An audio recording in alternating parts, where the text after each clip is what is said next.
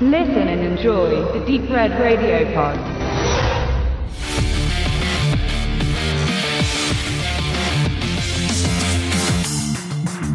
Ein Geldtransporter fährt durchs nächtliche Los Angeles. Während die Kamera aus der Luft näher an das Gefährt heranschleicht, erklärt man eingeblendet, dass hier die Metropole der Banküberfälle ist und man belegt es mit vielen beeindruckenden Zahlen. Schnell wird auch dieses an uns herangeführte Vehikel einem Raub zum Opfer fallen. Dabei werden auch die drei Wachmänner erschossen. Nick, vom Sheriff's Department und seine Rotte treuer Kämpfer sind auf den Fall angesetzt und müssen nun ergrübeln, warum man gerade diesen Wagen aussuchte und gestohlen hat, denn er transportierte kein Geld oder irgendwelche Wertsachen. Es war eine Leerfahrt. Zufall, Missglück oder Planung. Die auf der anderen Seite stehenden Kriminellen brauchen den Transporter für einen großen Coup.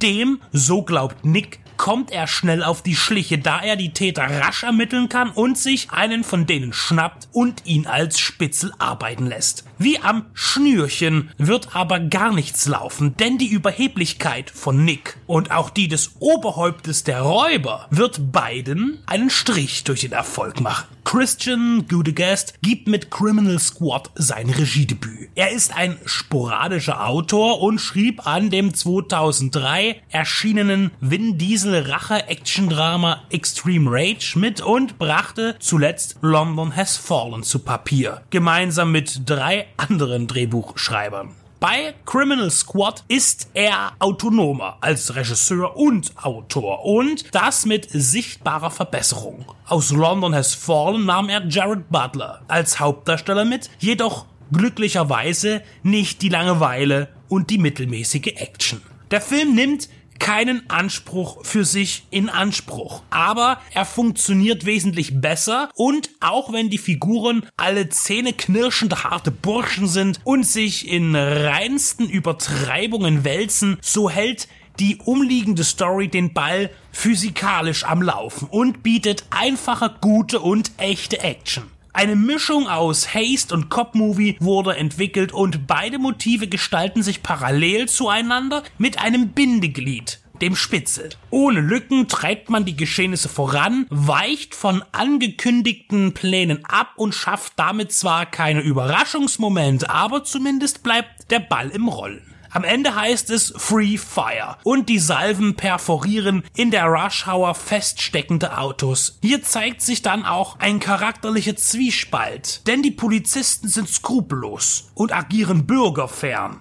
Sie rücken zu Fuß vor und schließen zu einem flüchtenden Fahrzeug auf, wohl wissend, dass die Insassen ihre ergaunerten 30 Millionen Dollar unter Feuer verteidigen werden. Dieses Risiko geht man ein, auch wenn dabei Dutzende Zivilisten in Gefahr schweben, die aber von Nick im Vorbeigehen darauf hingewiesen werden, mit dem Kopf hinter den Motorblock zu bleiben. Die Strafverfolgung schreitet bei verschiedensten Verbrechen unterschiedlich, schnell und konsequent voran. Wenn es um amerikanische Dollars geht, gilt aber immer noch höchste Priorität.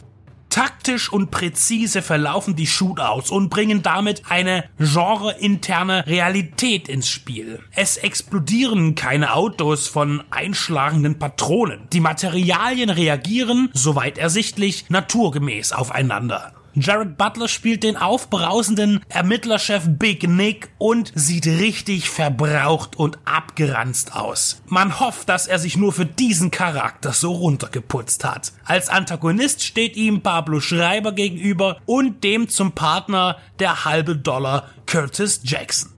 In der Mitte agiert O'Shea Jackson Jr. Als Sohn von Ice Cube spielte er seinen Vater im biografischen Rapperfilm Straight Outta Compton und gab sein Leinwanddebüt. Er zeigte Talent und das Business hat sich für ihn geöffnet. Es geht in Criminal Squad allerdings nicht vorwiegend um die große darstellerische Kunst, sondern eher um grunzende und muskelschwingende Sackträger, die sich gegeneinander ausspielen wollen.